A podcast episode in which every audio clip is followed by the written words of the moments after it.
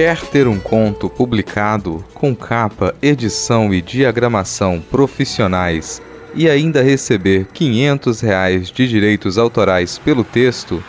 Entre para o Escamba Clube e participe do Desafio Pindorama, uma parceria Leitor Cabuloso, Escambau Editora e Pindorama Podcast. Acesse escambau.org barra Desafio Pindorama. É feito de tinta acrílica, né? É, orgânica. Tudo muito orgânico, muito natureza. E não pode tocar tá? Don't touch, it's art.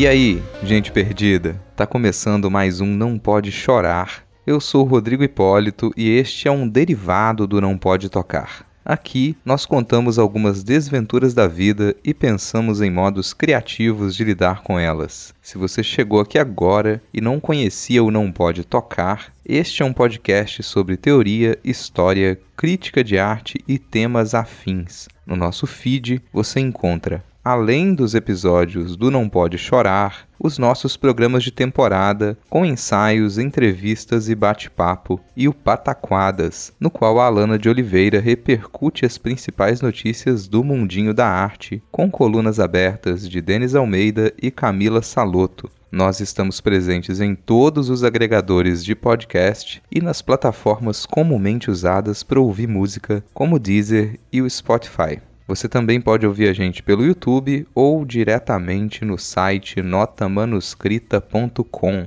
Em notamanuscrita.com você encontra a postagem original com a descrição completa deste episódio. Se você ficar com preguiça de digitar notamanuscrita.com no seu navegador, basta clicar na imagem de capa que na maioria dos tocadores de podcast você será direcionado para a postagem original. Lá você encontra os links para as referências comentadas no episódio e para os nossos perfis pessoais e oficiais. Quem comanda os nossos perfis oficiais é o Tiwi, o primeiro e único cão podcaster. Vai lá ganhar uns lambejos do Titi. Tanto no Twitter quanto no Instagram, você encontra o Tiwi como arroba não pode tocar, sempre com o D de pode no mudo. No finalzinho da postagem, nós deixamos uma chave Pix e o link para o nosso PicPay.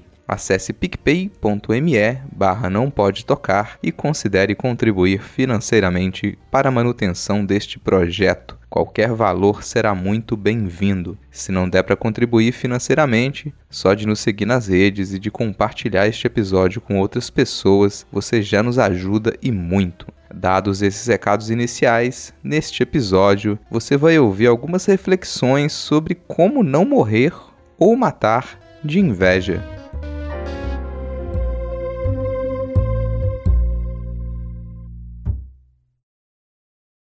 A inveja habita no mundo de um vale onde jamais se vê o sol, nenhum vento o atravessa. Ali reinam a tristeza e o frio, jamais se acende o fogo, há sempre trevas espessas. A palidez cobre seu rosto, seu corpo é descarnado, o olhar não se fixa em parte alguma.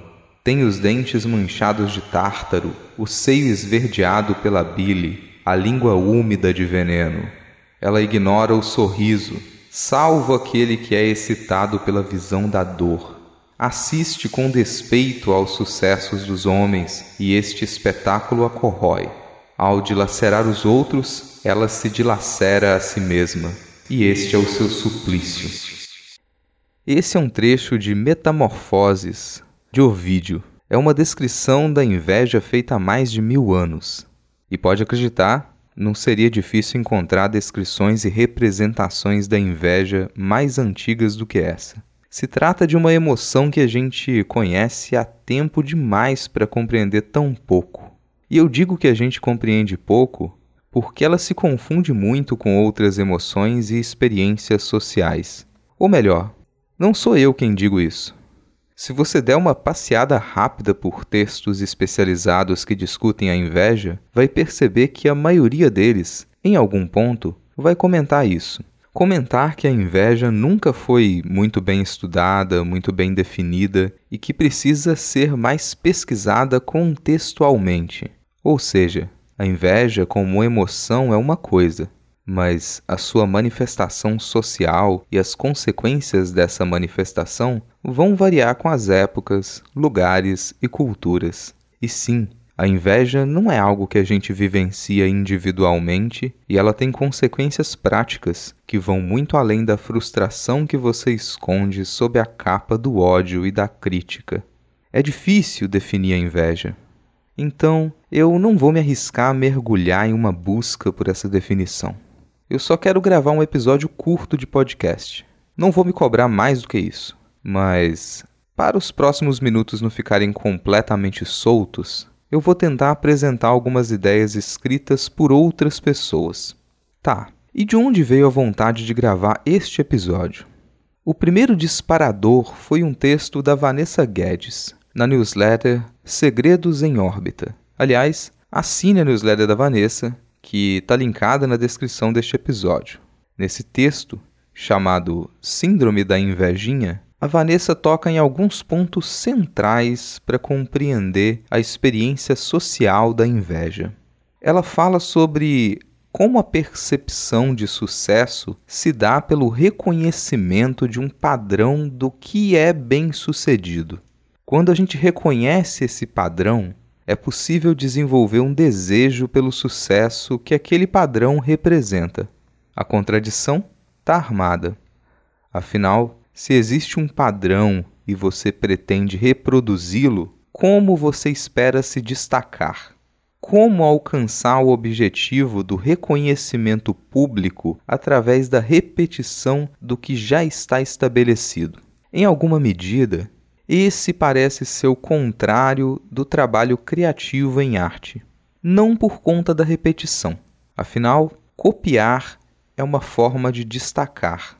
E destacar é uma forma de apresentar. Mas destacar não significa que você vá se destacar. Como esse parece ser, quase sempre, o objetivo de atuar em redes sociais ao menos para pessoas com vontade de serem reconhecidas ou ganharem dinheiro com o reconhecimento, então repetir só vai gerar frustração e inveja. Isso é tudo uma grande armadilha e a gente cai nela o tempo todo. Outro disparador para este episódio foi a série A Amiga Genial, que é uma adaptação da Tetralogia Napolitana, uma série de livros de Helena Ferrante. A Alana sempre insiste para que eu leia esses livros. Quem sabe, em algum momento, eles cortem a fila de leitura. Isso não vai acontecer nesse momento nem nos próximos meses. Já fica o aviso para ferranters que se empolguem com a chance de conquistar mais um leitor para o grupo. No momento em que eu gravo este episódio, a gente terminou a segunda temporada da série, que deve se encerrar em quatro temporadas. Daria para ficar um bom tempo elogiando essa produção, do elenco, passando pelo roteiro até a direção de arte. Mas não foi a qualidade da série que puxou este episódio. A Amiga Genial é narrada pelo ponto de vista de Lenu, quando ela já está com seus 60 anos. Ela decide contar a história da sua amiga de infância, Lila, que desapareceu. Logo, a gente percebe que essa história também é a história da própria Lenu. As duas nasceram em um bairro operário periférico de Nápoles, pouco depois da Segunda Guerra.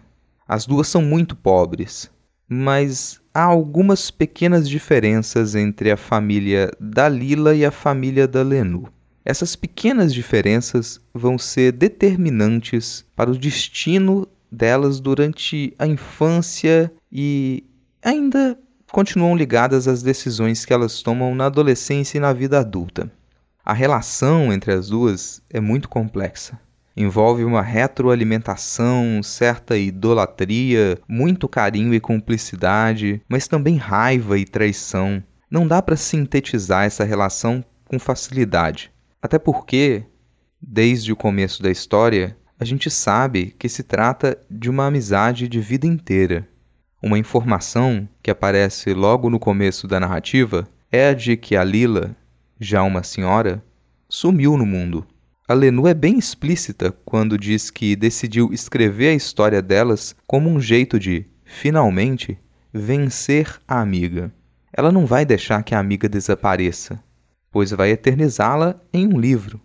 Esse sentimento, expresso pelo eu vou finalmente te vencer, poderia ser apresentado como uma simples competição. Mas você já sabe que não se trata apenas disso.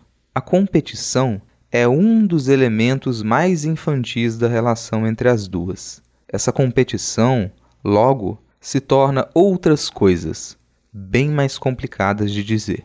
Um dos elementos que eu percebo como fundamentais para a relação entre as duas e para o restante das personagens apresentadas na série é a inveja.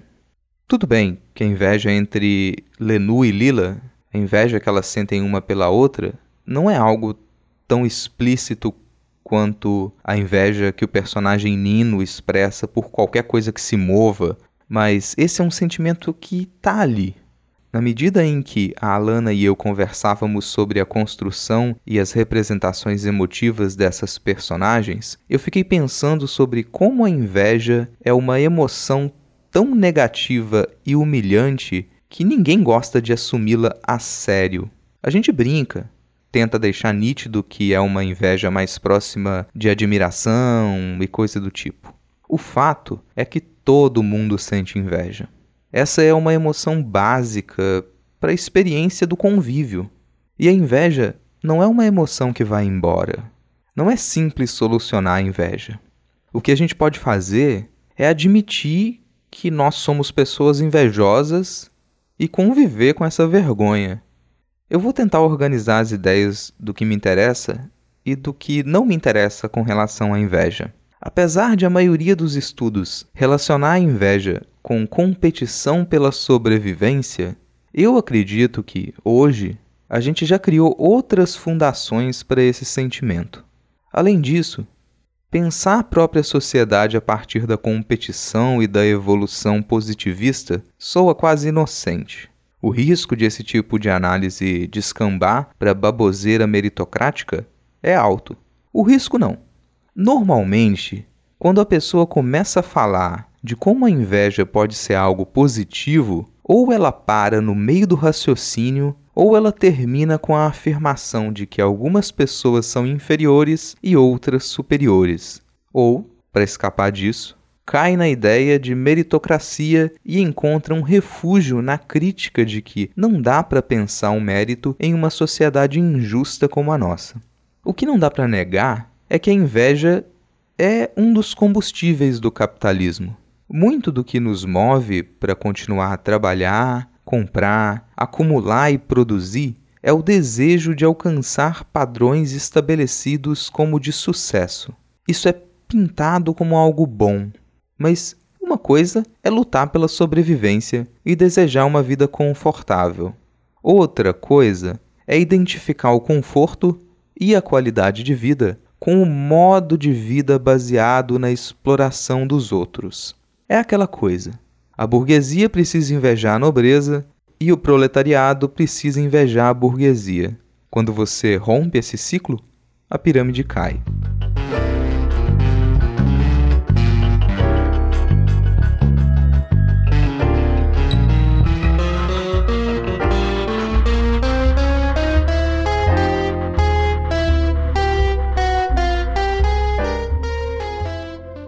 Outra coisa que me incomoda é aquela típica separação entre inveja boa e inveja ruim. Normalmente, a primeira é categorizada dessa maneira a partir de uma lógica competitiva. Fala-se em inveja boa quando você não quer destruir a pessoa invejada ou quando a inveja te impulsiona para conseguir aquilo que você deseja ter e não tem. Do outro lado, a inveja ruim seria aquela que é improdutiva, quer dizer, você apenas deseja que a outra pessoa seja destituída do que lhe foi negado.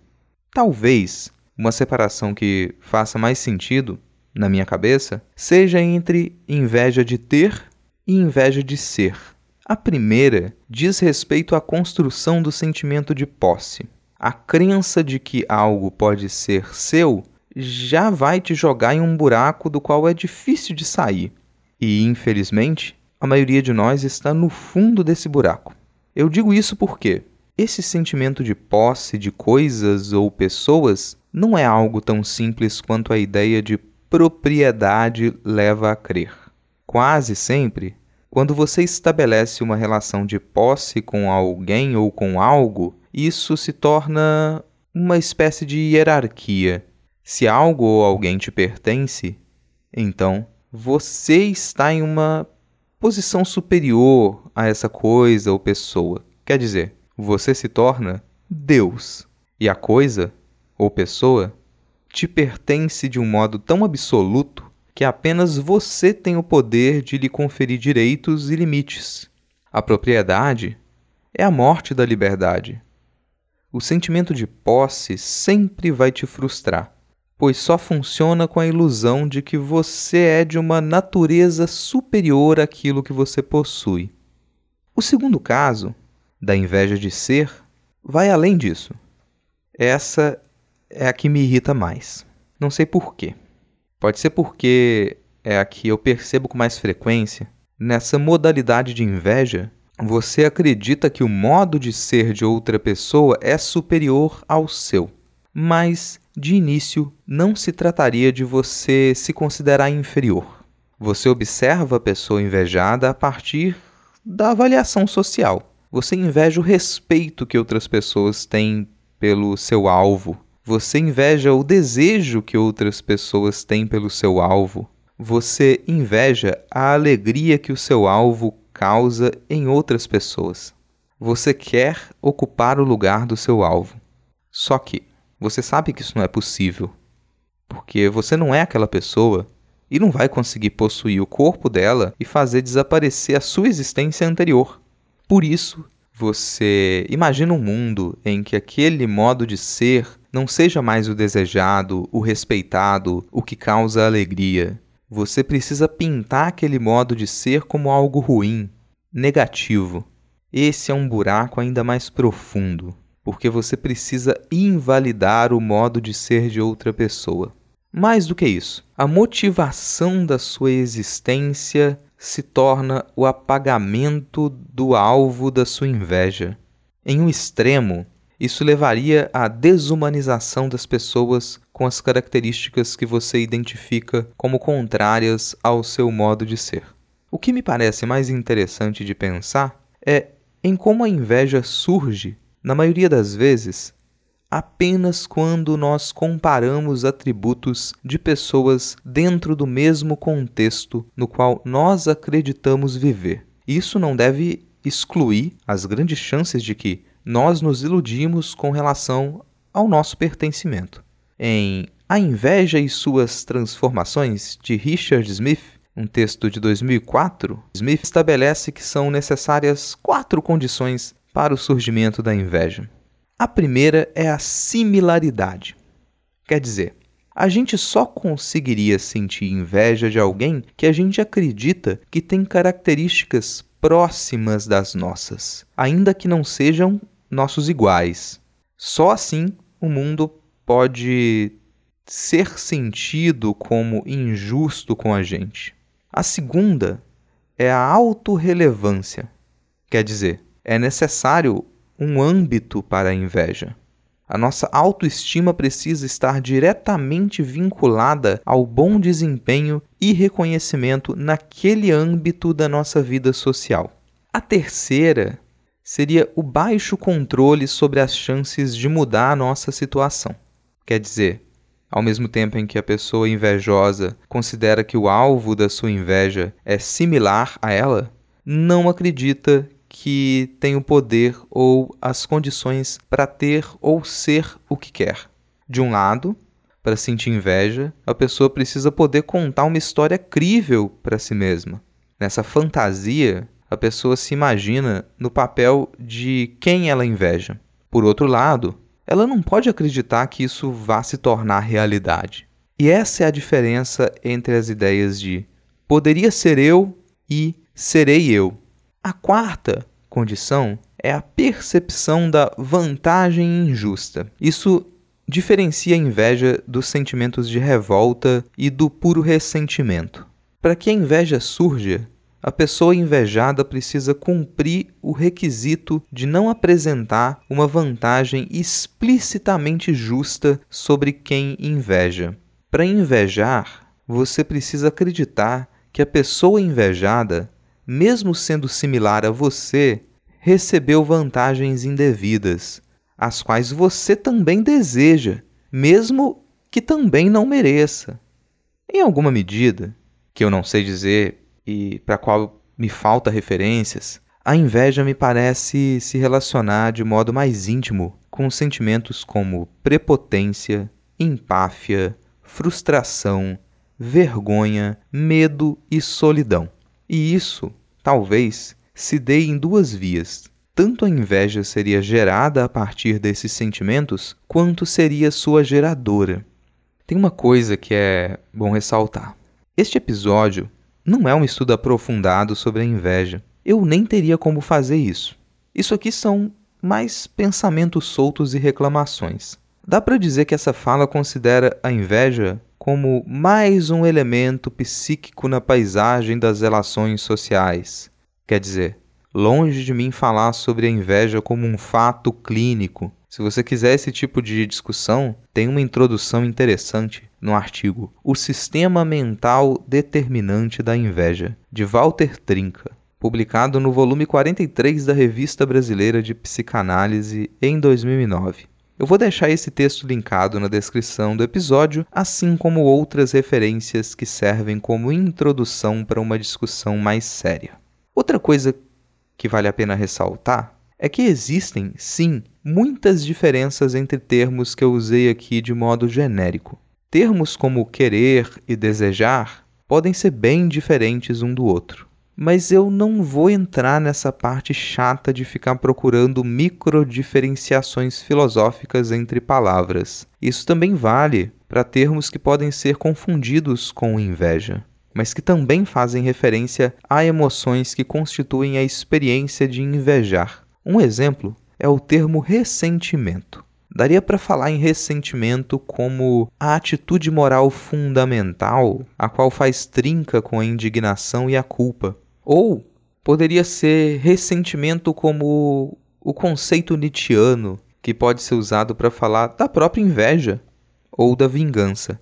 Para entender essas diferenças entre poder, querer, desejar, ressentimento, moral e vingança, você pode dar uma passada pelo artigo Ressentimento, Poder e Valor de Bernard Regenster, traduzido por Renan Cortez para a revista Cadernos Nietzsche, em seu volume 37 de 2016. Tem duas outras coisas que eu tinha anotado para este episódio, mas acho que vai ter que ficar para outra ocasião tanto porque essa fala já está ficando mais longa do que eu queria, quanto pelo fato de que eu não tive tempo para pensar direito sobre o assunto e procurar algumas referências que me ajudassem nisso. O primeiro ponto seria sobre inveja e religião. Eu tenho a impressão de que a inveja é um dos grandes motivadores para a aderência a movimentos religiosos, principalmente no Brasil e ainda com mais força quando eu penso em congregações evangélicas e em coisas nefastas como a teologia da prosperidade. Isso me levaria a pensar sobre como o reconhecimento da própria inveja pode nos livrar de sermos manipulados por instituições e pessoas que compreendem a força dessa emoção.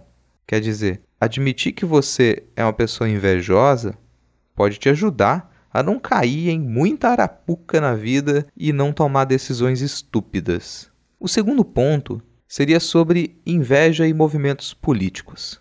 Disso eu até poderia falar com mais tranquilidade, porque a gente já fez algumas dessas análises no Midcast e isso é algo razoavelmente bem estudado com relação ao alastramento dos movimentos conservadores de extrema direita. Atualmente, aliás, nós somos governados por pessoas consumidas pela inveja.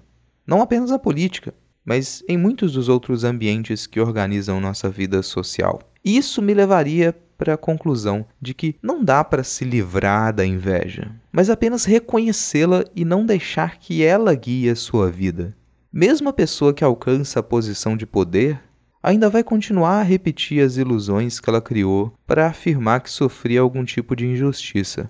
Mesmo que essa pessoa destrua tudo aquilo que ela desumanizou, a inveja vai continuar ali, porque ela nunca vai ter o reconhecimento daqueles que ela invejava. Se você não quer se transformar naquela pessoa desprezível que constrói uma realidade fantasiosa na qual apenas ela tem razão, é melhor aprender a dizer isso.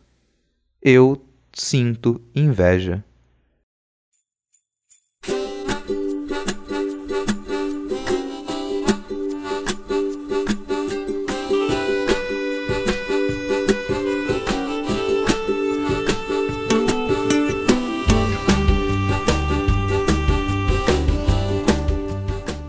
tá aí, encerrando mais um Não Pode Chorar. Gostou? Não gostou? Fala com a gente. Você pode entrar em contato com a gente através do nosso e-mail, que é nãopodetocar@gmail.com e dos nossos perfis pessoais e oficiais que estão todos linkados na descrição completa deste episódio, na postagem original em notamanuscrita.com. Em notamanuscrita.com você encontra, além dos episódios de todas as nossas temporadas, textos de processo, resenhas, crônicas, contos, críticas, ensaios, artigos acadêmicos e diversas outras produções. Aproveita que você está aí e confere o finalzinho da postagem. Lá você encontra uma chave Pix e o link para o nosso PicPay. Acesse picpay.me barra não pode tocar e considere apoiar financeiramente este projeto. Se não der para apoiar financeiramente, só de seguir os nossos perfis oficiais e compartilhar este episódio, você já nos ajuda e muito. Tanto no Twitter quanto no Instagram, você encontra a gente como arroba não pode tocar. E quem comanda as nossas redes é o Tiwi, o primeiro e único cão podcaster. Vai lá ganhar uns lambejos do Titi. Por hoje é isso. Se nada der muito, mas muito, muito errado, semana que vem a gente tá de volta. Valeu, falou!